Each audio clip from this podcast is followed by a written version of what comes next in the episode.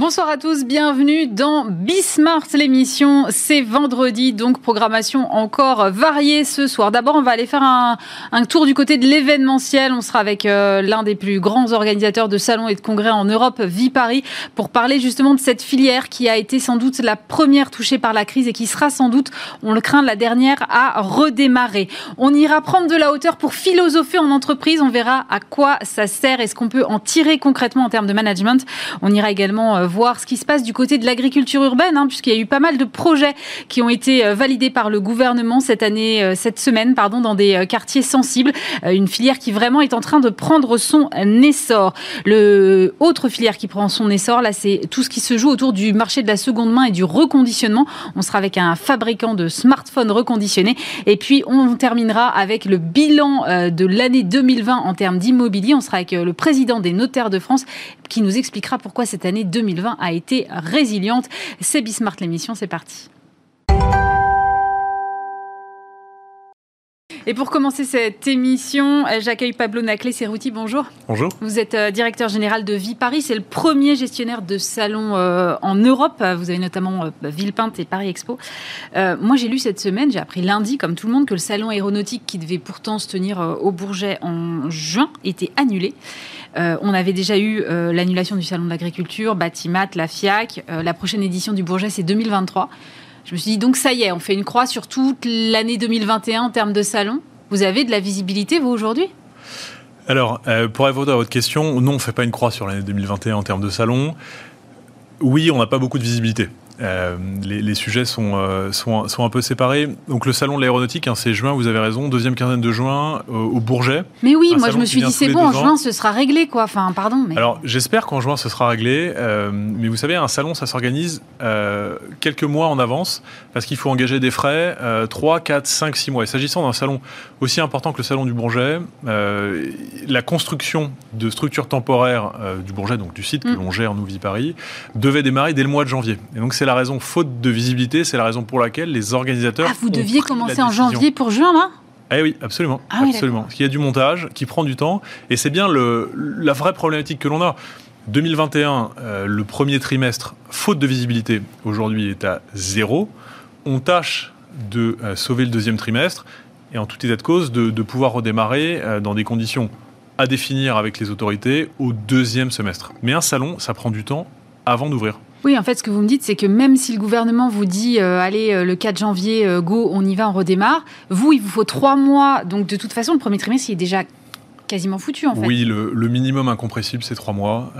entre le moment où on décide d'ouvrir un salon et le moment où ce salon est inauguré et ouvre ses portes, absolument. Vous avez, euh, je crois, 350 salariés là aujourd'hui et vous êtes à activité zéro du coup? Alors Viparis, c'est une entreprise de, 350 salariés. Aujourd'hui, bah, depuis mars, euh, on est à activité zéro. Alors, on a accueilli cette année des concours. Euh, on a accueilli des ventes privées qui peuvent encore se tenir. On avait ah accueilli en septembre et en octobre des congrès qui sont très bien passés. Et sur les 40 événements qu'on avait reçus en septembre et en octobre, les centaines de milliers de personnes qui sont venues sur nos sites on a eu à comptabiliser, heureusement, zéro cluster. Et on a su démontrer que de toute façon, euh, coronavirus ou pas coronavirus, notre métier, c'est de gérer des rassemblements. Nous sommes des professionnels du rassemblement. Donc on sait faire quelles que soient les contraintes. Oui, puis vous avez déjà intégré les risques terroristes, la sécurité, ce genre de choses. Depuis 2015-2016. Vous avez l'habitude, en fait. Absolument. Et, le rassemblement, c'est un, flux logistique, pour être un peu trivial. Mm. Euh, s'il faut séparer les entrées et des sorties, comme on le voit dans un magasin Ikea, par exemple, où vous suivez le même parcours et vous croisez pas ceux qui rentrent, on sait le faire. S'il faut séparer les professionnels qui sont les exposants, qui sont les monteurs, qui sont les démonteurs, du grand public ou des professionnels qui viennent pour visiter le salon, on sait faire également. Toutes ces contraintes, en définitive, on saurait les gérer. Or, aujourd'hui, euh, on est dans une logique où plutôt que de discuter avec le, gouvernement sur un, ensemble de, de, contraintes pour maîtriser le risque sanitaire, on est interdit d'exercer notre activité. Ouais. Mais après, on a beaucoup entendu parler de jauge aussi, mais je me posais la question, moi, de la rentabilité derrière, parce que si on, on descend la jauge mécaniquement, vous, votre rentabilité, euh, ça devient plus compliqué. Alors, c'est évidemment une question qu'on doit se poser, mais qu'on doit se poser au moment où on discute de jauge. Aujourd'hui, on n'y est pas. On n'en est même pas là. Est hors des radars euh, du gouvernement. Et quand, on parle déconfinement ou euh, déconfinement progressif ou réouverture, hmm. vous n'entendez jamais parler de lieu événementiel. Alors, c'est un sujet qui m'intéresse beaucoup. Et donc, la semaine dernière, j'ai lu que votre filière avait euh, publié une tribune dans laquelle, euh, justement, vous disiez que la filière des congrès et des salons en France était une filière d'excellence et que l'excellence française pourrait perdre son leadership. Euh, est-ce que vous avez, de ce que je comprends, vous n'avez même pas été entendu sur cette tribune-là? Alors, l'objectif de cette tribune, c'était de revenir à la table des discussions. Euh, puisque depuis le, confinement de novembre, euh, on avait déjà envoyé trois protocoles sanitaires euh, à la demande du gouvernement. Un en avril, un en août, un fin septembre. Depuis, pas de son, pas d'image, donc on a dû bah, retaper un peu du poing sur la table. on commence à discuter avec, à nouveau. Les annonces hier soir du Premier ministre euh, qui tendent à euh, être un peu plus longs dans la phase de déconfinement, mm. euh, de la même manière que pour les restaurants, introduire désormais une clause de revoyure au 7 janvier plutôt qu'une ouverture acquise au 20 janvier, sont, pour nous évidemment des, signes d'éloignement de perspectives de reprise. Toutefois, je répète, nous ce que l'on demande, c'est de pouvoir construire ensemble des conditions de reprise avec lesquelles on pourra définir ensemble une date de reprise. J'ai vu quand même qu'il y avait, je sais que vous réclamiez notamment que le gouvernement prenne en compte l'ensemble de la filière, c'est-à-dire les nombreux sous-traitants, que ce soit au niveau de la logistique, la sécurité. J'ai cru comprendre, moi, cette semaine, qu'il y avait quand même des mesures et que euh, le fonds, maintenant, euh, de solidarité pourrait aussi bénéficier à l'ensemble de vos sous-traitants, ce qui n'était pas forcément le cas. C'est quand même un petit signal positif, même s'il est petit. Alors c'est euh, c'est là les, euh, les euh, comment dire les, les facéties si on peut la regarder comme ça de, de, de l'administration c'est qu'aujourd'hui il existe deux listes une liste des élus si je puis dire aux aides et puis une liste de, des gens qui sont pas élus et qui mm. sont laissés à l'entrée de la porte du club et qui vont pas bénéficier des aides donc nous ce sur quoi on travaille c'est que pour et, et, la plupart du temps ce sont des des entreprises euh, qui emploient beaucoup de monde. Euh, ce sont euh, les boîtes de sécurité, mmh. ce sont les boîtes techniques, les boîtes d'audiovisuel. dans d'autres sujets, ce sont les boîtes de sécurité. Et, ces gens-là n'ont pas accès à tout type d'aide. Donc ça, c'est évidemment un, premier combat. Mais le, combat le plus important, notre métier, c'est pas de recevoir des subventions de l'État. Notre métier, c'est d'exercer notre activité. Donc la question, c'est à quel moment pourrons-nous, à nouveau, pour Vipari, ouvrir ses sites pour ses clients recevoir, accueillir des, et monter des événements. Vous êtes euh, sans doute la première filière à avoir été impactée par la crise et vous craignez aujourd'hui d'être la dernière à redémarrer en fait. Oui, oui. Enfin, euh, l'histoire a l'air de s'écrire comme ça et on, et on, la refuse. En tout cas, on veut pas se laisser, on veut pas se laisser mourir euh, comme ça. Et puis par ailleurs, vous reveniez sur le sur l'excellence française. Hmm. Aujourd'hui, vous avez une entreprise mondiale qui s'appelle GL Events, qui est présent sur toutes les mailles du secteur. Organisateur d'événements, gestionnaire de sites, prestataire également, qui est présent partout dans le monde à base française. C'est une réussite. Boîte lyonnaise, success story. Une super incroyable. success story. Comme Exposium, euh, entreprise parisienne euh, qui est maintenant dans le top 5 mondial des organisateurs d'événements, qui vient concurrencer les Allemands, qui vient concurrencer les Chinois, qui vient concurrencer les Américains. Et Viparis, la maison que je dirige, qui a fait de Paris, dix ans après sa création, la capitale mondiale des congrès et la première ville européenne des salons. Oui, c'était 237 événements l'année dernière à Paris. Uniquement congrès. Uniquement Au total, vous avez un millier d'événements. Absolument. Vous avez 200, 230, 250 congrès. Le reste, c'est du salon euh, et des événements d'entreprise. Et tout ce savoir-faire qui, par ailleurs, a un objectif qui, je pense, est crucial pour la France, sont les Jeux Olympiques, mm. qui vont être à Paris. On a besoin, pour dans 3-4 ans, de garder des entreprises qui soient solides et qui soient capables d'accueillir les Jeux Olympiques en 2024. Vous avez peur de perdre le savoir-faire français? Qu'il y ait des compétences qui disparaissent, qui aillent s'installer à l'étranger? Bah, Le risque, c'est que, vous savez, notre métier, c'est un métier de. C'est une compétition entre métropoles. Euh, c'est pas une compétition d'entreprise, c'est Paris contre Berlin, contre Milan, contre Barcelone, contre Shanghai, contre Sao Paulo. Si aujourd'hui euh, on se retrouve dans une situation où euh, l'équipe de France euh, n'est pas en capacité de, de, rebondir plus vite que ses partenaires, alors oui, on a un risque de voir des événements, des entreprises et des talents partir à l'étranger. Est-ce qu'il y a aussi un risque de recentrage géographique après? C'est-à-dire, une fois qu'on a passé ça, on refait des salons, mais peut-être moins internationaux alors aujourd'hui, on a et là ça, dépasse évidemment la filière française, euh, sans doute un, sujet de continentalisation des événements. C'est-à-dire que jusque-là, on était dans une dimension internationale, et désormais, on sera dans une continentale. Quelles sont les conséquences pour une place France ou une place Paris? C'est que les salons et les événements qui auparavant étaient des leaders mondiaux vont garder une place de leadership en Europe. Les salons ou les événements qui étaient des suiveurs et qui avaient une dimension plus régionale vont sans doute disparaître au profit de, salons très forts. Alors à Paris, on a des salons qui sont très forts.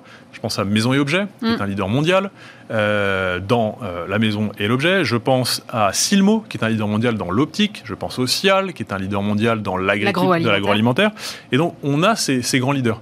Et donc on doit les renforcer et leur permettre tout simplement de, de continuer à exercer leur activité. Après, vous êtes aussi dans un secteur qui a besoin sans doute de, de faire une certaine transformation parce que les attentes aujourd'hui sont plus les mêmes. On critique beaucoup les événements sur euh, leur bilan carbone, notamment euh, le fait qu'on fait déplacer des centaines de milliers de gens dans un même lieu, que euh, évidemment tout cela mobilise des bus, des trains, des avions, que sais-je encore. Est-ce qu'il y a quelque chose à réinventer de ce côté-là? Est-ce que vous, j'imagine que vous planchez sur ces problématiques RSE qui sont très importantes aujourd'hui? Alors la réinvention du, produit événement, forcément, c'est un, un, sujet qui se trouve accéléré mm. par la crise. on peut parler du digital également, qui est une opportunité, qui n'est pas, pas, contradictoire avec l'événement physique. Sur, sur la question de la RSE, je pense qu'il y a plusieurs réponses. La première, moi j'aime bien celle que prend Gary Shapiro, le, patron d'ICES de Las Vegas. Mm. Il dit est-ce qu'il vaut mieux pas une personne qui vient faire 36 rendez-vous en 24 heures à Las Vegas et qui certes prend l'avion plutôt que cette personne prenne 36 fois l'avion chaque année pour aller faire ah ses rendez-vous. D'accord, bien sûr. Mais après, on va vous dire, on peut les faire en visio aussi. Hein, Alors, euh. on peut les faire en visio. Euh, une fois, une fois qu'on a dit ça, bien sûr, on doit travailler sur notre impact carbone.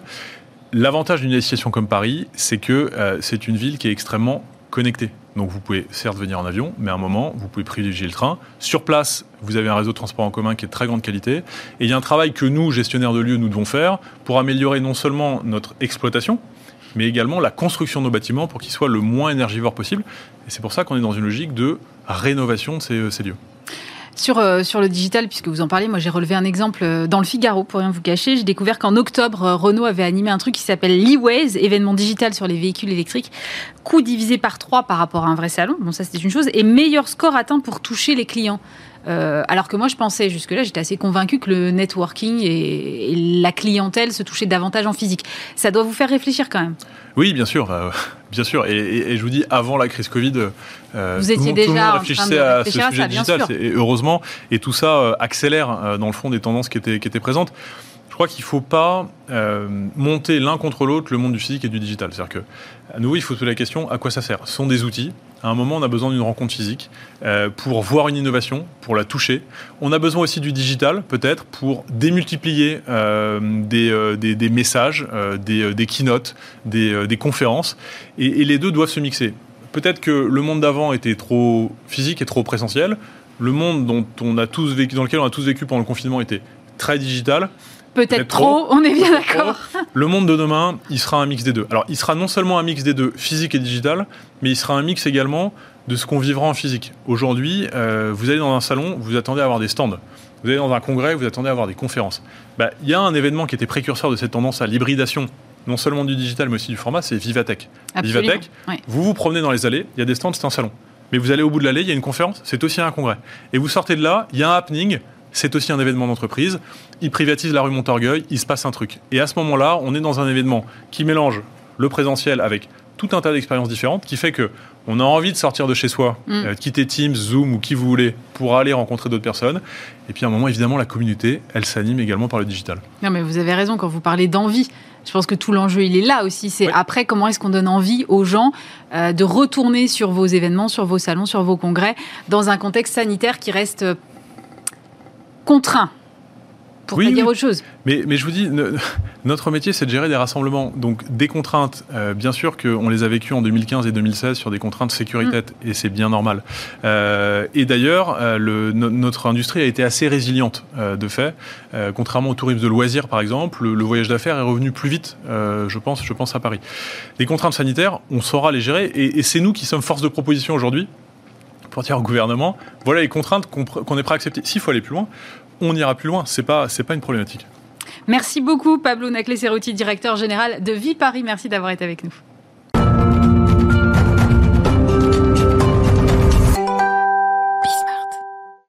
Maintenant, on va parler philosophie en entreprise en compagnie de Jean Mathis, philosophe et consultant associé chez Noéthique Bi. On va s'intéresser avec vous à la conduite du changement que vous adressez donc par le biais de la philosophie. D'abord, juste un petit focus sur le nom de votre boîte. Euh, Noéthique Biz, c'est quoi la noéthique Noéthique Biz, c'est en même temps une des convictions et en même temps en fait un hommage à Bernard Stiegler, notre mentor en fait en philosophie. Alors les abeilles noétiques, ça veut dire? Les abeilles noétiques, c'est les abeilles qui fécondent le monde de philosophie. que nous tentons modestement d'être à notre niveau. Voilà. C'est la joie de partager l'expérience de philosopher encore plus que la philosophie comme corpus historique d'idées. Voilà. Alors, vous faites de la philosophie pratique en entreprise. Je vais être un petit peu provoque, mais d'abord, un, qu'est-ce que ça apporte et est-ce qu'on a vraiment le temps de philosopher quand on est dans une entreprise? Bah, c'est une excellente question parce qu'au sens où en fait, euh, on, a intérêt à perdre un peu de temps à philosopher pour en gagner. C'est notre conviction, c'est ce qu'on essaye de partager en tout cas largement. Euh, plus précisément, en fait, nous, notre valeur ajoutée, ce qu'on croit profondément, c'est que au fond, euh, philosopher, c'est s'approprier ce qu'on est en train de vivre. Euh, c'est l'ensemble des techniques que nous fournissent les philosophes pour nous approprier ce qu'on est en train de vivre. Je crois que plus que jamais, encore plus dans, un temps de crise, on a besoin de discernement, on a besoin au fond de se désautomatiser pour se réautomatiser correctement. Voilà ce qu'on voilà ce qu'on croit. Mais Jean, on n'est pas du tout sur du coaching ou du développement personnel. Alors en fait, on n'est pas euh, ni sur du coaching ni sur du développement personnel, même si ces choses dans la vraie vie, hein, euh, sans vous mentir, dans la vraie vie, ça se croise. Euh, et puis autant le développement personnel que finalement le coaching, au fond, les, premiers pas, c'est la maïotique, au fond, c'est-à-dire l'art de poser les bonnes questions. C'est ça que nous avons en commun avec ces disciplines-là. mais là où on se différencie, en revanche, c'est que nous, on prêche même l'ingénierie philosophique, c'est-à-dire que nous, notre credo, c'est de donner des outils qui permettent à nos clients de discerner véritablement voilà, ce qu'ils ont à faire. Alors vous dites, moi je suis allée un petit peu sur, euh, sur votre site pour voir ce que vous proposiez, et alors vous dites, euh, pour une conduite du changement dans les entreprises, il faut développer l'esprit critique des collaborateurs. Alors moi j'entends bien, mais en même temps je me dis, euh, si mes collaborateurs remettent tout le temps en question mon organisation, à un moment ça va devenir compliqué quand même. Alors en fait, vous avez, vous avez tellement raison, vous avez si raison que en fait, euh, on n'est pas pour la philosophie en permanence. On pense que philosopher c'est un acte euh, à la fois euh, à la fois difficile et simple tout de même à acquérir, mais difficile au sens de comment vous dire? Au fond, euh, c'est vraiment ce que je disais il y a une seconde, c'est euh, apprendre à se désautomatiser pour se réautomatiser. Vous savez, dans un monde où, règnent les automatismes, les algorithmes, où, parfois certains chercheurs ont parlé de, gouvernance algorithmique, nous ce qu'on pense, c'est que ben, il faut en fait de temps à autre euh, penser à philosopher. Et philosopher, c'est se désautomatiser pour se réautomatiser. Donc, on n'est pas en fait pour qu'on philosophe en permanence dans nos entreprises, mais on est pour qu'on le fasse à bon escient. Alors l'esprit critique, euh, décidément, euh, vous êtes provoque, mais je vous connais assez pour savoir que vous le faites souvent. Euh, c'est-à-dire l'esprit critique, c'est pour éviter en fait deux extrêmes, si vous voulez, que, nous on dit ça et qu'on prêche l'esprit critique. D'ailleurs, on n'est pas les seuls. Hein. Le World Economic Forum décline l'esprit critique comme une véritable compétence, une soft compétence. Hein. Alors l'esprit critique, c'est pourquoi? Ben, Au fond, c'est pour éviter deux écueils. L'écueil numéro un, c'est, je dirais, le, déni ou le retrait en permanence que, que certains de nos collaborateurs ou nous parfois nous avons comme attitude, je dirais, générale vis-à-vis du, business et vis-à-vis de ce que nous avons à faire. Et puis l'autre, euh, l'autre excès, si vous voulez, c'est ce que nous on appelle les suradaptés. La suradaptation en permanence, il faut s'adapter parce qu'il faut s'adapter, alors il faudrait dire oui à tout prix et, tout le temps. Non, nous on pense que l'esprit critique, euh, critique c'est un mot magnifique, hein, ça veut dire ça c'est le même mot que le mot crise hein, au fond. Hein. c'est le moment où je prends le temps de discerner, je prends le temps de me désautomatiser pour me réautomatiser. Voilà. Alors, pour revenir à la maïotique dont vous parliez euh, tout à l'heure, vous venez de lancer une formation euh, sur l'art de poser les bonnes questions. Euh, c'est à destination des managers et des commerciaux. Moi, poser des questions, c'est mon métier, donc vous imaginez bien que ça m'intéresse de savoir ce que c'est que de poser une bonne question. Alors, ce que vous dites présuppose que vous ne savez pas déjà le faire. Ah, voilà, voilà, je suis sûr que oui, mais en fait. Le sujet, euh, sujet, c'est quoi? C'est que ça fait huit ans en fait qu'on accompagne la direction générale, mais pas que, que nous avons aussi les mains dans le cambouis, les mains au contact des, collaborateurs qui sont eux-mêmes au contact de nos clients. Et en fait, on a, on a vu effectivement, vous avez raison, que on a vu euh, que la colonne vertébrale de nos interventions, la colonne vertébrale de notre valeur ajoutée, c'était véritablement d'apprendre à se poser les bonnes questions. Donc ça fait trois ans maintenant qu'on travaille ardemment à, des formations sur l'esprit critique. Vraiment, on s'est consolidé sur ça, c'est-à-dire véritablement apprendre gens euh, à, se poser les bonnes questions et à poser les bonnes questions. Donc en fait, on est, on est revenu à des choses un petit peu méthodiques, un petit peu techniques et qu'on a vulgarisé. C'était vraiment notre volonté de dire Être philosophe, c'est pas juste euh, avoir un esprit, je ne sais pas moi, très intuitif, très synthétique, qui peut prendre de la hauteur, comme on dit souvent. Être philosophe, c'est apprendre une série de trucs et astuces. De, alors évidemment, je, provoque à mon tour en disant ça, mais au fond, c'est d'apprendre des techniques. La philosophie, c'est pas seulement, euh, voilà, un truc un petit peu général, un peu fou, euh, un truc un peu non, non travaillé, d'être intuitif et génial c'est pas d'abord ça, c'est d'abord des techniques. Et en fait, nous avons effectivement développé les formations à des techniques philosophiques, euh, dont par exemple l'inférence logique, qui est, euh, alors c'est pas très joli comme mot, mais au fond, c'est d'apprendre à repérer des présupposés pour poser des questions puissantes. Nous avons aussi euh, donné des techniques pour problématiser ce que nous sommes en train de dire. Problématiser pourquoi faire Eh bien, pour faire le tour d'une question et d'un enjeu qui se pose très concrètement sur le terrain de nos clients. Donc, en fait, on a, on a reculé pour réapprendre ce que nous avions appris, nous, en faculté, euh, mais pas que, euh, pour le redonner, le retransmettre à nos clients. Voilà, ça, ça nous paraissait finalement comme une évidence parce que c'est d'abord eux qui nous le demandaient. Jean, est-ce que vous pouvez me donner un exemple concret, par exemple une situation dans une entreprise? Alors, euh, la situation basique dans une entreprise, alors il y en a des centaines. Alors, une, une situation, c'est Parfois, alors pour vous donner un exemple, c'est parfois un, dans le management, par exemple, euh, pour nos amis les managers qui parfois, euh, on leur fait des, des, des formations à l'intelligence émotionnelle, on leur fait euh, des formations à des techniques de développement personnel, etc. En fait, ils ont tout ça dans, dans, dans, dans l'esprit et, et, de temps en temps, ils, se sont lâchés auprès de nous directement. Hein. Ce qu'ils nous disaient, c'est, ben en fait, tu sais, je sais pas si je suis fait pour manager parce que finalement, les gens euh, c'est pas mon truc. en fait, on a, eu des retours comme ça, mais en sincérité, hein, c'était pas du, du flanc, c'était pas pour dire un mot comme ça en passant, c'était, tu sais, moi au fond, je suis pas sûr euh, que les gens ce soit mon truc, je suis pas sûr d'aimer les gens, donc je suis pas sûr d'être fait pour être manager.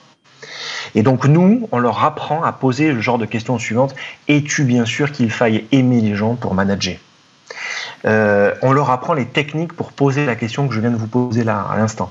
Un autre exemple, un comité de direction qui tient, prenant le Covid, euh, parlait en fait du télétravail. Euh, le télétravail, est-ce qu'il faut le mettre en place? Est-ce qu'on fait confiance ou est-ce qu'on fait pas confiance finalement aux collaborateurs? C'était parmi les questions qui se posaient.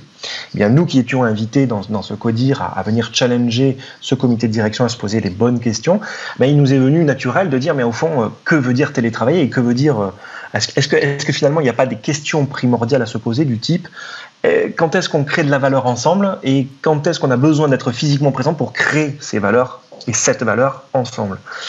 Donc, si vous voulez, bon, ça c'est deux exemples en passant, mais si vous voulez, nous, ce qu'on fait et notre cœur de métier, c'est de leur apprendre ces techniques-là pour se poser ce genre de questions que vous êtes en train de me dire, c'est que ces questions-là, on ne se les poserait pas naturellement parce qu'on a tendance peut-être à se poser des questions euh, qui visent simplement à confirmer notre vision du monde oui, c'est hélas euh, effectivement souvent le cas. Ou alors, on est tout à fait, tout simplement aussi bien intentionné et par esprit de pragmatisme, et ce que j'appelle moi le faux pragmatisme, on va directement vers l'utilité des choses, au lieu d'avoir un pragmatisme qui, qui, est aussi au niveau des questions. C'est-à-dire quelles sont au fond les questions qui sont les plus utiles pour résoudre notre problème. Mais c'est tout un art. C'est pour ça qu'on est là. Et qu'est-ce que ça change en termes de management alors? Une fois qu'on sait poser les bonnes questions eh ben ça, ça change d'abord, premièrement, que les gens vous font confiance que vous, euh, que vous avez auprès d'eux, je dirais, un peu plus d'autorité au fond. Parce que le bon manager, en tout cas, euh, pardon de le dire comme ça, parce que c'est un petit peu réducteur et pour aller vite, encore une fois, mais au fond, vous savez bien que le bon manager, c'est pas celui qui a euh, le dernier mot en permanence, mais c'est celui qui vous fait grandir, qui vous fait comprendre de nouvelles choses. Et pour ce faire, eh bien, c'est celui ou celle qui se pose des bonnes questions. Donc c'est d'abord, d'abord et avant tout une question de relation et une question d'autorité avec entre les collaborateurs et avec leur manager. Mais c'est aussi, comme j'ai donné tout à l'heure un exemple sur le télétravail, c'est aussi euh, euh, vraiment gagner du temps en fait, accepter d'en perdre un tout petit peu pour euh, apprendre à se poser les bonnes questions, pour, pour booster ce pouvoir qu'on a toutes et tous de se poser des bonnes questions, bah, pour accélérer finalement la prise de décision éclairée et donc, et donc les bonnes actions à mettre en place. Un jour, vous m'avez dit qui questionne dirige? Vous pouvez m'expliquer? oui, oui, je, pense, si vous voulez, que euh, en fait, notre patron, y a, on a deux patrons chez Noétique Biz. On a d'abord Socrate, alors c'est pas très original, et puis on a aussi Pierre Desproges. Comme deuxième Socrate, si vous voulez, dans, dans, la maison. En fait, qui questionne dirige. alors parfois, on prend aussi, on prend aussi cet exemple de dire, il y a un autre Socrate un peu connu qui a fait une grande série télévisée qui s'appelle Le lieutenant Colombo. Nos clients adorent parce qu'on leur fait des cours sur sur l'art de poser les bonnes questions avec Colombo, avec enfin l'aide de Colombo. Donc, qui questionne dirige, ça veut dire qu'au fond, euh, c'est très très important euh, d'avoir une pensée élargie. Vous savez, on, dit de plus en plus qu'il faut prendre de la hauteur, euh, que c'est sans cesse une question de prendre de la hauteur. En fait, quand vous prenez de la hauteur, eh bien vous embrassez. Allez, pardon, je fais le geste parce qu'il y a un Italien aussi euh, dans la bande des Noetic Bees, mais il m'a appris à faire des gestes. Quand, vous êtes, euh, quand vous prenez de la hauteur, eh vous embrassez un peu plus le réel, et donc vous dirigez réellement. Parce que diriger, c'est embrasser le réel. Pour nous, en tout cas chez Noetic Bees. Donc, qui questionne et prend le bon niveau de questionnement est au niveau de la direction, c'est-à-dire de l'embrassement du réel. Vous avez lancé euh, justement une appli qui s'appelle Metagora pour euh, industrialiser cette formation. Le pitch, c'est alors euh, soigner le dialogue, c'est soigner la performance. Comment est-ce que tout ce que vous venez de me dire là se répercute finalement sur, sur la performance à la fois individuelle et collective dans une entreprise? Alors, la réponse, elle est un petit peu elle n'est pas compliquée, mais elle est complexe. C'est-à-dire, très concrètement, c'est un peu difficile euh, de, faire de la vraie intelligence collective. C'est-à-dire, c'est pas très difficile de le faire l'intelligence euh, euh, collective au sens de mettre des post-it les uns à côté des autres, c'est-à-dire de mettre nos pensées les unes à côté des autres et de faire un collectif, comme ça, une collection, pardon, de pensées. Par contre, ce qui est plus difficile, c'est de penser les uns véritablement avec les autres, c'est-à-dire de faire des pensées élargies à partir d'une pensée primordiale. On s'est rendu compte de ça avec l'expérience, qui renvoie très concrètement à un truc, si vous voulez. Je vais encore prendre un peu le, codir, parce que c'est un petit peu notre terrain de jeu favori, mais euh, vous savez, le codir, on a fait souvent la réunion avant la réunion, euh, ou le COMEX d'ailleurs. Euh, vous savez, dans le codir ou le COMEX, on sait très très bien débattre c'est-à-dire on s'est bien affronté, parfois avoir la, voix qui s'élève et donc on veut imposer nos idées. C'est encore un monde un peu trop viril d'ailleurs, en parenthèse en passant. et on, sait très très bien aussi déconner, on sait aussi très très bien avoir des conversations en fait, des simples échanges. On ne sait pas véritablement, on sait un peu moins bien dialoguer. Et dialoguer, c'est véritablement mettre mon intelligence au service du collectif. Alors Metagora, puisque vous me posez la question, c'est l'Agora 2.0. C'est-à-dire, on a repris l'enseignement des, plus anciens euh, philosophes et de la Grèce antique, pour ne pas les, nommer, comme d'habitude, ce sont un peu nos pères à nous. Et finalement, dans l'Agora, c'est-à-dire la question euh, primordiale de l'Agora, c'est au centre, on met quoi? On met la, au 7e siècle avant Jésus-Christ, on met la rationalité au, milieu de nos échanges par, un certain dispositif qui est super intéressant. On mettait un bâton de parole, il y avait quelqu'un qui allait au centre en fait d'un cercle de parole et qui prenait la parole pour présenter ce qu'on a appelé plus tard une thèse. D'ailleurs, ça nous a tous fait souffrir en, terminale. Je passe. Euh, nous avons réinvesti cette question et nous avons dit avec les technologies dont nous disposons, comment on peut désautomatiser les intelligences collectives pour les réautomatiser ensemble. Donc on a fait une Agora 2.0 qui s'appelle en effet Metagora et qui est fait, cette appli, elle, est faite pardon, pour provoquer et booster le pouvoir de dialogue, donc l'intelligence collective. Eh bien, tout ça, c'était passionnant. Merci beaucoup, Jean-Mathie, d'avoir été avec nous, philosophe et consultant associé chez Noetic Viz. Et je suis maintenant avec euh, Anouk Barka. Bonjour. Bonjour. Vous êtes présidente de l'Association française de l'agriculture urbaine professionnelle. Euh, cette semaine, justement, le gouvernement a dévoilé une liste de 27 quartiers sensibles choisis pour accueillir des fermes urbaines. Je crois qu'il y a un budget de 34 millions d'euros pour ce plan. J'ai l'impression qu'il se passe un truc sur euh, l'agriculture urbaine, que ça décolle réellement. En général, quand l'État fait un plan, c'est qu'il se passe un truc. Oui, tout à fait. On pourrait comparer le développement de l'agriculture urbaine aujourd'hui à une friche qui est en train d'être reconquise par la nature. Hmm. Il, y a, eu les pionniers euh, qui n'ont pas attendu les, appels à projets du gouvernement pour s'installer. Nous, c'est eux qu'on représente à l'association, ces professionnels qui ont eu envie de se fédérer parce qu'ils étaient un petit peu tous en train d'écrire l'histoire dans leur coin, dans les villes, sans vraiment de reconnaissance, sans aide, sans savoir où ils allaient, mais avec euh, la rage au ventre, euh, mhm. l'envie de, donner du sens à ce qu'ils faisaient, de réintroduire la ville, la, nature dans la ville.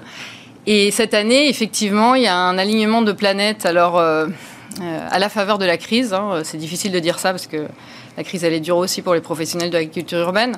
Mais effectivement, la crise sanitaire, elle a mis à jour, elle a braqué un gros projecteur sur cette envie qui était déjà là, des citadins, de se reconnecter à la nature, d'avoir des villes plus résilientes, de se reconnecter à ce qu'ils mangent, de se reconnecter avec eux-mêmes et entre eux.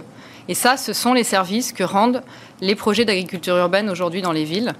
Et l'appel à projet Quartier Fertile qui a été lancé par le ministère de la Cohésion des Territoires au travers de son bras armé euh, l'ANRU mm. dans les quartiers en renouvellement urbain et auquel le ministère de l'Agriculture vient d'abonder, il faut quand même savoir que son auteur au ministère de la Ville était euh, Julien de Normandie et euh, qui, a, qui est maintenant à l'agriculture et qui donc. D'accord, il y a, une, euh, une passerelle là du coup. Il y a eu une passerelle qui est totalement pertinente dans la mesure où les projets d'agriculture urbaine ils vont justement fédérer ils sont transversaux et ils vont fédérer des, des, professionnels et des parties prenantes de, de multiples sujets comme la transition écologique, la ville, évidemment, puisqu'on est dans la ville, l'agriculture, et puis on pourrait même peut-être mettre autour de la table l'éducation, puisqu'on va sensibiliser, on va éduquer euh, tous ces urbains qui sont déconnectés.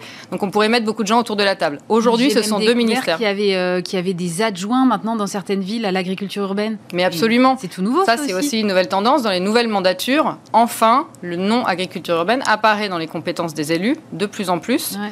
Euh, parfois rattachés à d'autres sujets qui sont tous aussi pertinents. Et ça, ça veut dire que quelque part, l'agriculture urbaine qui existait, qui était concrète, elle commence à apparaître, elle commence à être nommée. À partir du moment où on est nommé, on peut commencer à accéder à des nouveaux financements, à des réglementations qui seront adaptées au secteur, euh, etc. Alors, quand on pense à agriculture urbaine, euh, on pense à des espaces hyper végétalisés, tout ça. Bon, en fait, la réalité, c'est un peu plus nuancé que ça. Vous allez chercher dans des parkings à, réinvestir ces terrains-là, à des, toits pour faire de la culture. C'est assez varié et pas forcément euh, visible. Absolument. L'agriculture urbaine, pour ça, elle est, elle est maline, elle va s'insérer dans les interstices, elle va faire avec l'existant, même si maintenant on commence à planifier des projets immobiliers en y incluant des fermes mm. urbaines.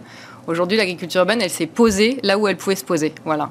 Qu'est-ce qu'on a? Moi, je ne vais pas partir m'installer à la campagne. Néanmoins, j'ai envie de sol, j'ai envie de verre, j'ai envie de graines qui poussent, j'ai envie de sens dans ce que je fais. Mm. Ben, je vais le faire là où je peux le faire. Et il faut que je sois créatif pour ça. Ce sont des entrepreneurs qui vont être très créatifs sur les endroits où ils vont s'installer. Et vous avez raison, certains projets s'installent dans des parkings, par exemple, et ils vont être moins visibles que des projets qui vont s'installer euh, au coin de la rue ou, euh, ou sur un toit où ils seront visibles soit des autres immeubles, soit des, des, gens qui fréquentent les salles de réunion autour. Comment ça fonctionne concrètement? Parce que j'imagine qu'il y a tout plein de nouvelles technologies qui sont en train d'être mises en place, parce que faire pousser des salades dans un parking sans lumière, je vois pas trop. Donc j'imagine que ça fonctionne différemment.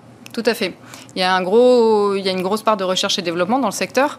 Je ne vais pas dire qu'on est en train d'inventer la roue, parce qu'en l'occurrence, on va plutôt chercher ce qui existe déjà en l'adaptant à notre contexte. Mm-hmm. Donc faire pousser des plantes en, intérieur, euh, c'est l'indoor euh, farming, ça, se fait déjà. Il y a déjà des, entreprises qui ont développé des lumières spécifiques pour ça, donc les LED, euh, qui savent exactement quand est-ce qu'il faut éclairer la plante pour mieux la faire pousser. Donc j'ai envie de dire, on est en train d'inventer, mais sur la base de ce qui existe déjà. Et on va faire un ping-pong entre euh, effectivement euh, les agriculteurs des champs qui ont déjà mis au point beaucoup de, techniques et puis les contraintes de la ville. Et c'est justement là où c'est très intéressant, c'est que de nouveaux modèles s'inventent mm. à la faveur de, cette, euh, de ces expérimentations et surtout des contraintes que rencontrent ces agriculteurs des villes. Justement, on parle beaucoup d'aquaponie, là j'ai lu. C'est quoi l'aquaponie alors? Alors l'aquaponie, c'est la, mise en, en, relation de deux systèmes de culture qui sont l'aquaculture, donc pour les faire, euh, enfin, cultiver cultiver, faire grandir des poissons euh, dans des bassins, mmh. et euh, de l'hydroponie ou de la bioponie, c'est-à-dire de faire pousser des plantes sans substrat grâce à, à une irrigation chargée en nutriments. Et en fait, on va partir du principe que euh, l'eau qui vient des poissons va pouvoir être euh, bonne pour les plantes et que l'eau qui redescend des plantes peut être réutilisée pour les poissons. Donc c'est un système qui est euh, un système fermé, extrêmement économe en eau, donc très écologique de ce point de vue-là, surtout qu'on peut le faire absolument sans intrants chimiques et qui va avoir en plus l'intérêt d'avoir une production finale qui soit à la fois des végétaux mais également des protéines animales. Donc c'est un système très riche et très intéressant et qui rencontre un très grand succès. Et ça, c'est un des secteurs de l'agriculture urbaine qui est en train de vraiment de prendre son envol. En termes de rendement, est-ce qu'on va être sur les mêmes rendements que euh, l'agriculture des champs? J'imagine que déjà, il y a les aléas climatiques en moins. alors ça dépend, si on est dans, en agriculture urbaine, on peut être sur de, du ciel ouvert, hein, donc on va avoir les aléas climatiques. Néanmoins, on n'a pas le même climat qu'à la campagne, puisque dans les villes, il y a un climat un petit peu particulier. On ne va pas avoir euh, les mêmes risques en termes de pollution. C'est difficile de comparer aujourd'hui des rendements au mètre carré, puisque on peut difficilement mettre dans, la, dans les cases l'agriculture urbaine d'une manière générale. Il faudrait comparer ce qui est comparable. Dans ces cas-là, on va comparer une ferme urbaine en ville, mais qui est dans du sol. Euh, qui va pratiquer par exemple en permaculture, ça, on peut la comparer avec des fermes équivalentes à la campagne. C'est assez difficile de, comparer les rendements. Dans l'ensemble, les agriculteurs des villes cherchent quand même à être très rentables pour un petit espace, puisque le mètre carré euh, est cher à installer et, cher à, opérer également, puisque eux-mêmes ont des coûts de vie qui sont des coûts de, citadins. Oui, bien sûr. Euh, voilà, ils vont avoir des débouchés qui vont être effectivement plus proches, mais les citadins ne sont pas encore prêts forcément à payer certains prix. Donc le modèle économique, il va se chercher à ce niveau-là, mais les rendements, ils vont toujours chercher à les optimiser, bien sûr. Ouais. Ouais, comme toute entreprise euh, classique finalement. Comment est-ce que les, les paysans des campagnes vous regardent justement? Ils nous regardent avec curiosité. Certains ont effectivement des, des, réserves et, euh, et, on en parle assez souvent. Euh, quand on en parle et quand on arrive à se rencontrer et à se montrer les uns aux autres ce qu'on fait, alors nous, on est totalement convaincus que ce qu'ils font est formidable. Euh, ils nous connaissent moins et donc c'est un travail qu'on est en train de faire, ça vraiment, de rapprocher les deux mondes de manière à ce qu'on fasse apparaître les, les complémentarités absolument extraordinaires qui existent entre les deux mondes. Et l'une d'entre elles qu'on est en train de découvrir, c'est que finalement, l'agriculteur des villes ça lui permet, quand il est passé par un projet d'agriculture urbaine, de prendre son, envol vers un projet euh, en plein champ. Et ça, c'est une passerelle qui est étudiée aujourd'hui euh, de, façon très, très précise, puisqu'on a un problème de renouvellement des générations en agriculture dans, les mmh. champs, et que euh, l'agriculture urbaine suscite des vocations. Et elle suscite des vocations, et en plus, elle prépare des candidats à l'installation qui sont déjà armés en tout cas qui ont déjà expérimenté ce que c'est de cultiver, ce que c'est de récolter. Donc ils peuvent partir vers les champs en étant totalement sûrs de leur projet et bien mieux préparés que s'ils allaient s'y installer, comme beaucoup de néo-ruraux font aujourd'hui hein, quand même. Et vous avez, euh, vous avez des exemples, j'imagine, de gens qui, sont déjà, qui, ont fait les deux euh, et qui ont sauté le pas Oui, tout à fait. On en a d'ailleurs, un, des administrateurs de l'association a fait exactement ça. Donc euh, il, a, il a beaucoup pratiqué en ville, notamment dans une association formidable qui est à Paris, qui s'appelle Veniverdi. Et il a monté tout un potager en permaculture dans un collège, entre autres, entre autres projets. Et maintenant, il est installé dans le sud de Paris. il, a, il fait du maraîchage et de la fleur. Donc selon vous, l'agriculture urbaine, ça va susciter des des vocations pour demain, pour l'agriculture dans son ensemble et pas Tout que à fait, absolument. Ouais. C'est un pont, c'est une passerelle. Comment vous voyez, vous, euh, l'agriculture dans 10, 15 ans? Elle va ressembler à quoi? Beaucoup de micro-fermes, beaucoup de va-et-vient entre la ville et la campagne, justement. Euh, nous, on a un, exemple d'un agriculteur maraîcher en périphérie, voire même en plein champ, qui a justement monté un potager en ville pour être plus proche des consommateurs et pouvoir leur parler de ce qu'il fait dans les champs. C'est ça le modèle de demain. Ce sont des, micro-fermes, des fermes euh, en coopérative notamment, parce que comme ça, ça permet d'agréger les compétences. Ça permet de, s'installer sur des, fonciers très très grands qui sont inaccessibles à un porteur de projet seul. Donc des installations en collectif, des fermes où chacun apporte une, une compétence qui va enrichir le projet, de l'élevage avec du maraîchage, avec de la céréale, avec euh, un boulanger par exemple, évidemment une boutique sur place. Donc c'est une agriculture de circuit court qui est plus proche de ses consommateurs, qui est évidemment vertueuse au niveau des techniques de culture et qui est bonne euh, autant pour la campagne évidemment que pour la ville. Merci beaucoup Anouk Barca. Je rappelle que vous êtes présidente de l'Association française de l'agriculture urbaine professionnelle. Merci. Merci d'avoir été avec nous. On marque une pause, on se retrouve juste après. De retour sur le plateau de Bismart, l'émission est pour ouvrir cette euh, deuxième partie. Je suis en compagnie de Jean-Christophe Estoudre, qui est le président de Sophie Group, qui édite euh, notamment la marque euh, Smart, des téléphones reconditionnés. Jean-Christophe Estoudre, je lisais cette semaine que le site de seconde main Vinted était devenu l'un des sites les plus consultés en France. Il est maintenant dans le top 5 des sites de e-commerce. Alors effectivement, là on est sur, sur des vêtements, mais on voit bien que le marché de la seconde main prend un certain un essor. C'est vrai aussi, par exemple, dans le secteur du jouet. Et je, demande, je me demandais, moi, si euh, cet essor-là, vous le mesuriez aussi du côté des téléphones, des smartphones reconditionnés. Euh, oui, tout à fait. Euh, on, le, on, le, mesure effectivement depuis plusieurs années. Donc nous, Sophie Group, nous avons lancé notre propre marque de produits reconditionnés, donc Smart, en 2017. Et on voit effectivement donc un intérêt grandissant pour, pour les produits de seconde main. Euh, on, on, a déjà plus de 40% de croissance effectivement depuis, depuis ces quatre dernières années et, et une demande qui ne cesse d'augmenter puisqu'aujourd'hui 60% des Français ont, acheté ou ont l'intention d'acheter un smartphone reconditionné. donc on voit bien qu'il y a un intérêt de plus en plus important pour, pour la seconde vie et pour le reconditionner. Vous avez l'impression que la crise sanitaire qu'on traverse, elle a rebattu les cartes de la consommation ou finalement c'est juste la suite logique d'un mouvement euh, qui était euh, enclenché bien avant? Euh, oui, alors, alors c'était un mouvement qui était déjà enclenché, mais, mais qui s'est vraiment accéléré depuis, depuis la crise sanitaire on se rend compte aujourd'hui que qu'un Français sur trois euh, veut vraiment faire euh, un, achat responsable, à, changer ses habitudes de consommation, veut, déjà acheter français et surtout aussi faire un achat responsable. Donc un tiers des Français se tournent effectivement vers vers, vers la seconde vie et, la crise sanitaire n'a fait qu'accélérer ce, ce point-là. Est-ce que ça concerne toutes les générations aujourd'hui? Est-ce que vous avez un peu une typologie de l'acheteur ou est-ce que finalement ce sont plutôt encore euh, la jeune génération qui se tourne plus facilement vers des produits reconditionnés? Ça, ça, a, été pendant longtemps, euh, mais là on mesure en, en, 2020, je vous disais tout à l'heure que 60% des Français euh, ont l'intention d'acheter ou ont déjà acheté un smartphone reconditionné. Mais ce qu'il faut savoir, c'est que 52% de, de, de, euh, des Français ont entre 55 et 65 ans. Donc on se rend bien compte aujourd'hui que le reconditionné touche aussi les populations plus âgées et c'est vraiment en train de se démocratiser. Alors reste que 40% des Français euh, n'ont pas l'intention d'acheter un smartphone reconditionné. Alors est-ce qu'il y a encore des freins psychologiques à lever peut-être euh, de ce côté-là?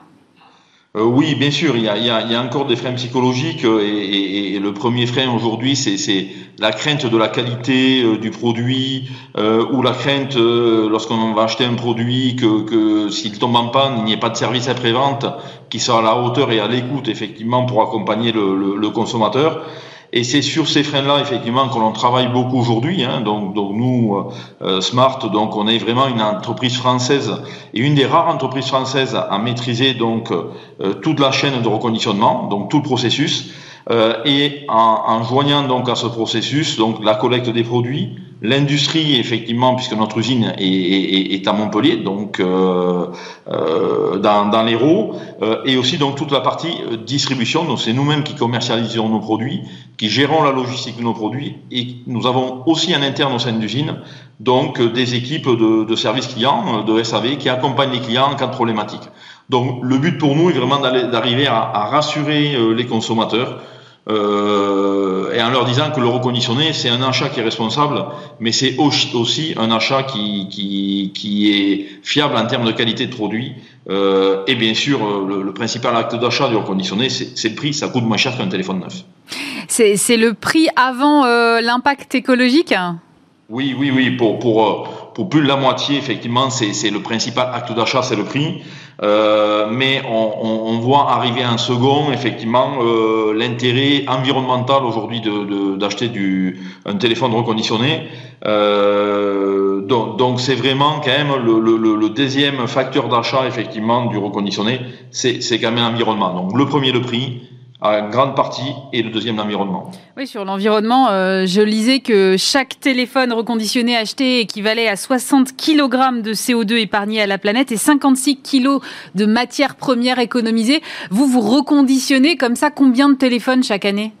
Alors, euh, on a à peu près entre 50 et 60 000 téléphones et, et on est en en grande croissance, puisque malgré l'année du 2020 et avec la, la, les différents confinements, on a quand même une croissance de, plus de 20% de notre chiffre d'affaires. Euh, donc malgré le contexte qui était qui était pas favorable, euh, donc voilà, on est on est sur cette année 2020 à peu près dans les 50 000 produits et on pense sur 2021 basculer à 70 000 ou 80 000 produits. D'accord. Et alors, moi, je, lisais euh, en, parcourant un petit peu ce que vous faites, votre activité, que vous arriviez à donner comme ça trois vies successives à des téléphones grâce à vos process industriels. Comment est-ce que vous fonctionnez? Alors tout simplement, donc un produit reconditionné, c'est avant tout donc euh, euh, notre matière première, c'est un, matériel d'occasion. Donc c'est venir collecter donc les, matériels qui ne sont plus utilisés par les Français. Euh, il faut savoir que le renouvellement d'un smartphone euh, aujourd'hui par un Français euh, se fait tous les 23, 24 mois, donc chaque deux ans. nous, on a la compétence, on, est des industriels et ça fait plus de 30 ans qu'on exerce le métier de, réparateur de matériel télécom. on est capable de prolonger la durée de vie d'un smartphone aujourd'hui jusqu'à 6 ans. Donc, tout simplement, si on renouvelle son téléphone tous les deux ans, ben on peut donner une seconde vie et ensuite une troisième vie. Et, au bout d'un moment, j'imagine que quand même, euh, le téléphone n'est plus assez puissant face à la nouvelle technologie qui est mise en place. Euh, c'est ça qui fait qu'on ne peut pas aller jusqu'à une quatrième vie, par exemple? Euh, Oui, alors effectivement, on, pourrait, d'un point de vue processus et compétences techniques, on pourrait aller effectivement vers une quatrième vie. Mais là, donc, on rentre plutôt dans, dans une, une, obsolescence d'usage, c'est-à-dire qu'effectivement, les terminaux pourraient être remis en état, mais par contre, les dernières fonctionnalités ou évolutions donc du terminal ne seront pas présentes sur les produits qui ont plus de plus de 6 ans. Euh, et malheureusement, il n'y a pas de marché euh, aujourd'hui pour des produits euh, qui ont plus de 6 ans. Donc malheureusement, on est obligé, au-delà de 6 ans, de les recycler. Donc là, par contre, on met en place un processus de, recyclage, de revalorisation de la matière, et on, gère la fin de vie donc du matériel, tout en essayant de récupérer quand même les matières premières qui sont contenues, les fameuses terres rares qui sont contenues dans, les téléphones aujourd'hui, euh, et en essayant de recycler et récupérer ces terres rares, donc tout ça sur le territoire national. Oui, vous insistez beaucoup sur euh, votre côté Made in France ou Remade in France. Euh, ça représente combien d'emplois Smart, par exemple? Euh, alors aujourd'hui, donc euh, sur l'ensemble de la société, on est à peu près une centaine de collaborateurs. Et précisément sur Smart, donc euh, depuis que l'on a lancé la marque depuis 4 ans, on a déjà créé 68 emplois. Euh, et, et, il faut savoir, étant donné qu'on est en pleine croissance, chaque 200 téléphones reconditionnés supplémentaires par mois, on est capable de créer un emploi. Donc c'est vraiment un secteur euh, qui, qui, est très vertueux aujourd'hui. Euh, et quand on maîtrise donc les, les, les, les bases de l'économie circulaire, euh, l'intérêt du réemploi aujourd'hui, c'est qu'on fait du bien à la planète, mais on fait aussi du bien euh, donc d'un point de vue euh, création d'emplois, puisque l'industrie, quand elle est, elle elle est faite sur le territoire national, on crée de l'emploi en France. Merci beaucoup Jean-Christophe Estoudre. Je rappelle que vous êtes le président de Sophie Group. Merci d'avoir été avec nous. Et pour terminer cette émission, je suis maintenant avec maître David Ambrosiano. Bonjour. Bonjour. Vous êtes le nouveau président des notaires de France et vous venez de présenter justement votre bilan de l'immobilier 2020. Euh, 990 000 transactions à peu près en France. Une baisse de 5%. Je trouve ça extrêmement limité au regard de tout ce qu'on a traversé, qu'on est encore en train de traverser. Comment vous expliquez aujourd'hui une telle, une telle résilience du marché de l'immobilier? Ah, c'est vrai que c'est un marché 2020 euh, qui est un peu à contre-courant du contexte économique. On devrait atterrir en fin d'année, parce que les chiffres à moins 5%, c'était pour euh, fin septembre. C'est ça, 37. Et nos projections sur la fin de l'année, ça devrait être moins 8%, alors qu'on annonce un PIB en baisse de moins 9, euh, moins 10%. Donc c'est plutôt assez incroyable. C'est la première fois qu'on passait sous la barre du million de, de transactions. On avait atteint un record en 2019. Mm. Alors, on se compare en plus avec une année exceptionnelle qui était 2019, avec 1 75 000 euh, transactions. On va terminer entre 970 et 990 000 euros. C'est un marché qui a tenu, qui a très bien résisté. Et comment ça s'explique cette, euh, cette, résistance? Ça veut dire quoi? Que les Français, euh, quoi qu'il se passe, ils continuent d'investir dans l'immobilier? Enfin, c'est quand même, euh, ce sont des gros investissements. Ça engage toute une vie, enfin, ou quasiment sur des emprunts de long terme. Enfin, c'est très très surprenant. Ça s'explique parce que c'est un marché qui est solide et c'est surtout un marché qui est sain parce que c'est un marché d'utilisateurs il y, a vraiment une grande distinction à faire avec les crises qu'on a pu connaître en 90, qui était une crise de la spéculation. On a eu là une, véritablement une bulle immobilière qui a explosé et qui a provoqué un crack sans précédent dans, dans l'immobilier. En 2008, là, on avait une crise des marchés financiers une crise qui a emporté avec elle l'intégralité du marché immobilier. Il y avait une coupure quasiment de l'accès au crédit après cette crise. Oui, là, on n'est pas sur une crise de crédit, on est bien d'accord. Voilà, on n'est ni sur une, une, crise de spéculative, ni sur une crise de crédit, et le marché résiste bien parce que on a l'habitude de le dire, l'immobilier c'est aussi une valeur refuge. Et quand on a un marché d'utilisateurs, ce sont des propriétaires qui achètent pour se loger. Et c'est pour ça que vous en faites un marché sain. Qui plus est quand vous avez une politique de taux d'intérêt de la Banque centrale qui reste faible et qui devrait être sur une tendance faible encore pour hmm. un petit moment, facilement un an ou deux ans, eh ben vous avez forcément une appétence pour devenir propriétaire et acheter. Mais vous me dites, il n'y a pas de côté spéculatif comme on a pu connaître. Pourtant, moi, je vois la hausse des prix. On est à alors euh, plus 6,5% pour l'indice des prix des appartements anciens en France métropolitaine, plus 4,2% pour les maisons anciennes. Euh, à un moment, les arbres ne montent pas jusqu'au ciel, comme on dit en bourse. Donc, il y a un moment, ça va se dégonfler. Alors, En fait, il n'y a pas tant de hausse des prix que ça. Je vous explique. Ouais. Les chiffres que vous citez, 6,5%, c'est toujours pareil, c'est à fin septembre. On devrait terminer pour les appartements à plus 5,8% à la fin de l'année. Néanmoins, quoi. Oui, il faut voir par rapport à quoi. Et on devrait terminer pour les maisons, c'est ça qui est intéressant aussi à observer, Ouais. on en parlera peut-être, mais à plus 6,8, donc bien plus que 4,2. Carrément, oui. Ces chiffres, en fait, il faut les corriger de l'inflation sur les dix dernières années. Si on compare avec 2011 et qu'on déduit l'inflation, on enlève l'inflation, Hum, hum. sur les maisons, on va terminer la fin de l'année à plus 0,2% par rapport à 2011. C'est-à-dire qu'en fait, le prix des maisons a suivi l'inflation pendant 9 ans. Et sur les appartements, on va terminer en province à plus 1,3. Donc ce qui est quasiment rien. L'immobilier suit globalement l'inflation que l'on a en France, mis à part Paris-Île-de-France, on est effectivement sur euh, des, des montants, des, des hausses un peu plus importantes. Et puis quand on regarde euh, par certaines villes, Mais oui, vous avez par exemple ça. Bordeaux, vous avez par exemple Lyon, euh, qui ont eu des augmentations beaucoup plus importantes, où là on a un effet hausse beaucoup plus fort. Mais France entière, globalement, le marché a suivi euh, l'inflation en France. Ce qui n'empêche pas, malgré les taux bas, euh, de souligner, vous soulignez dans votre rapport que finalement le prix, le, enfin, le pouvoir d'achat des Français en matière immobilière est quand même en train de, de réduire un peu du fait de cette hausse, euh, malgré tout quand même. Toujours pareil, on fait en fait une, une- aujourd'hui un bilan de ce que le- les choses sont par rapport à l'année dernière. Hum. Mais si on se compare avec 2008 ou 2009, le pouvoir d'achat des Français dans l'immobilier est bien plus fort, bien plus fort aujourd'hui, avec des prix une fois de plus qui ont suivi l'inflation, des durées de crédit, ben, on peut emprunter jusqu'à 25 ans, et surtout des taux d'intérêt qui sont bien plus bas que ce qu'on avait en 2008-2009. Donc oui, on a reculé d'un mètre carré de pouvoir d'achat sur les appartements, de 6 mètres carrés euh, sur les maisons. Ça reste tout à fait contenu, ça reste relativement stable. Est-ce que le confinement, on a beaucoup dit euh, pendant le confinement, euh, ça y est, les Français rêvent tous de maisons secondaires, de déménager à la campagne. Est-ce que vous avez vu des mouvements géographiques, par exemple? Alors, deux choses intéressantes. Euh, déjà sur la maison individuelle. Après le premier confinement, on a véritablement eu une, allez, pas une ruée, mais un véritable engouement sur la maison individuelle. Mm. C'est ce qui explique d'ailleurs que à fin septembre, on est à 4,2% de hausse des prix sur les maisons individuelles et qu'on va terminer à 6,8%. Pourquoi? Parce qu'il y a eu beaucoup plus de demandes que d'offres. Et mécaniquement, le prix de la maison individuelle a monté. Donc, première observation, oui, sur les maisons individuelles, un véritable engouement qui a entraîné une, une légère hausse des prix. Ensuite, pour ce qu'on appelle euh, couramment l'exode urbain. Est-ce qu'il y a un exode Ouais. urbain? Non, il n'y a pas d'exode urbain. On a noté quelques mouvements, notamment de Paris-Île-de-France, avec des acheteurs de parisiens ou franciliens qui achetaient beaucoup dans l'Eure, dans l'Orne et euh, dans Lyon également. Des augmentations, euh, alors on est à peu près, il y a 22% de Parisiens et 21% dans l'Eure et dans l'Orne, et 27% de Parisiens qui achètent dans Lyon. Et donc on est des sur les augmentations qui sont de plus 6 à plus 9%. Mais ce qui est intéressant, c'est de constater que parallèlement, sur le marché Île-de-France, on n'a pas de baisse d'acheteurs locaux. C'est-à-dire que les franciliens n'ont pas baissé sur le marché Île-de-France. Donc on n'a pas un appel d'air vers l'extérieur. C'est certainement des résidences secondaires qui sont achetées en gardant euh, un- une résidence principale à Paris ou éventuellement l'inverse. On part sur une résidence principale peut-être dans un département limitrophe de la couronne parisienne, mais on garde un pied-à-terre à Paris pour le travail.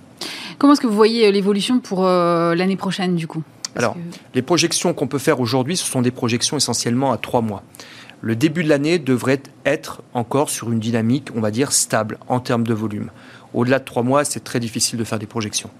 Mais si les taux d'intérêt restent bas, et surtout si on a une réponse sanitaire qui est satisfaisante dans les mois qui viennent, on va dire que les choses devraient en principe se passer pas trop mal. Mais personne ne peut le dire parce que même si on a une réponse sanitaire euh, satisfaisante, si on a un vaccin qui vient guérir effectivement le virus, le vaccin, lui, pourra pas guérir les entreprises en difficulté, il pourra pas guérir l'économie en un claquement de doigts, et inévitablement les défaillances économiques que nous pourrions avoir sur l'année 2021 pourra avoir un, impact, un effet euh, sur le marché immobilier.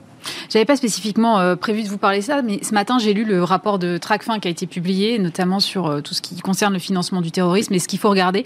Et il y avait l'immobilier dedans, et c'est vrai que je n'avais pas mesuré ça, euh, tous les flux de capitaux qui passent par, euh, par euh, vos offices notariaux, évidemment sont sous surveillance. Quel rôle est-ce que vous pouvez jouer, vous, dans, dans cette surveillance-là et dans un rapport euh, de signalement peut-être à l'État? Comment est-ce que vous travaillez? Alors, les notaires ont un rôle primordial à jouer en matière euh, de la lutte contre le blanchiment de, capitaux et le financement du terrorisme. On appelle la lutte LCB-FT. c'est charmant. C'est charmant, effectivement. oui, parce que vous l'avez dit, on a beaucoup de capitaux qui transitent par nos comptabilités. On a environ 800 milliards d'euros de capitaux qui transitent par les comptabilités des Chaque année Chaque année. Ah oui par le biais de la Caisse des dépôts et consignations, donc dans la comptabilité des notaires, à peu près 800 milliards. Et les notaires font environ un peu plus de 1800 euh, déclarations de soupçons auprès de TRACFAM, puisqu'on est soumis aux mêmes euh, déclarations, aux mêmes obligations déclaratives euh, que d'autres professions. On est l'une des professions d'ailleurs qui faisons le plus de déclarations de soupçons, et c'est une des préoccupations importantes que l'on a dans le, dans le notariat, ce qu'on appelle l'obligation de vigilance, qui nous permet bah, de faire des alertes quand il y a des dossiers qui sont susceptibles de concerner cette réglementation. Et vous en faites beaucoup des alertes 1800 à l'année. Pas moi, non, non, j'entends bien, pas vous personnellement. Vous avez été élu, je le disais euh, tout à l'heure, il, y a un mois et demi. Quelle va être euh, votre feuille de route à la, terre à la tête des notaires de France? Alors ma feuille de route, elle se, elle se déroule autour de trois axes l'État, les Français et la profession. Alors ça paraît très simple, hein, voire euh, presque un peu simpliste quand on l'énonce comme ça, mais tout ça comprend pas mal de thématiques. Pour l'État, par exemple, vous savez que le 8 octobre dernier, on a signé une convention d'objectifs avec l'État. C'est la un événement historique, la première fois de son histoire que le notariat signe une convention d'objectifs avec l'État, et une convention qui est riche en, à la fois en, principes qui sont énoncés sur la relation euh, que l'on a euh, notariat et État, mais également riche en, projets, en engagements. Euh, je pense que ça pourrait occuper quasiment tout un mandat que de mettre en application, ne serait-ce que la moitié de tous les projets qu'il y a dans cette, dans cette convention. Et ça ne nous empêche pas aussi, cette convention d'objectifs, de d'avoir un rapport qui soit franc et direct aussi avec l'État. Euh, c'est ce que nous avons aujourd'hui. Hein. La page de la loi croissance, elle est terminée, elle est derrière nous, c'est fini. C'est fini. Mais par contre, ça ne nous empêche pas sur certaines choses qui ne respectent pas les principes de cette loi d'avoir un, discours franc. Par exemple, le principe de progressivité. Vous savez que depuis trois ans, euh, Maintenant, on a eu deux vagues d'installation euh, de notaires. La population de notaires en France a augmenté de 60 60% d'augmentation de notaires et 45% d'offices notariaux supplémentaires. Ah oui, c'est pas rien. Ah, c'est pas rien. Euh, je veux dire, euh, quelle profession peut euh, encaisser une, telle, voilà, une telle démographie sans qu'on puisse se préoccuper des impacts? Donc là, un travail est fait actuellement par l'autorité de la concurrence pour établir une troisième carte d'installation. Nous, ce que nous disons, il faut faire une pause. La troisième vague, dans les faits, elle a déjà eu lieu, puisque les deux premières vagues ont créé un nombre de notaires nettement supérieur à ce qui était prévu par, par les prévisions. Donc la troisième vague a eu lieu, il faut faire une pause, tout simplement laisser un peu de temps aux offices qui se sont créés de, bah, de pouvoir s'installer, de pouvoir se développer dans de, dans de bonnes conditions. Et puis à l'égard des Français, on a beaucoup de projets, on a notamment des projets sur euh, l'accès au droit. On a manifesté notre souhait d'accompagner le ministre de la Justice sur ces projets de Maison France Service. Nous allons créer nous-mêmes un, numéro d'appel, une plateforme téléphonique d'appel de premier niveau euh, pour euh, donner de l'information juridique euh, aux, clients. C'est pas du conseil, c'est de l'information. C'est permettre de diriger effectivement et de leur permettre de se retrouver dans ce monde juridique parfois un peu abscon. Les Français, ils ont besoin de confiance, ils ont mm. besoin de réassurance. Et ça, nous, on est capable également de leur assurer par notre présence, c'est notre présence sur tout le territoire. Vous savez peut-être, c'est 8000 points de, de rencontres sur tout le territoire, le notariat. Je crois qu'il y a 7700 bureaux de poste. Donc on est même un peu plus présent que les bureaux de poste. Merci beaucoup David Ambrosiano. Je rappelle que vous êtes président des notaires de France. C'est la fin de cette émission. Merci à vous de nous avoir suivis. Bien sûr, dès lundi, vous retrouvez Stéphane Soumier sur euh, Bismart et nous on se retrouve vendredi prochain. Très bon week-end à tous.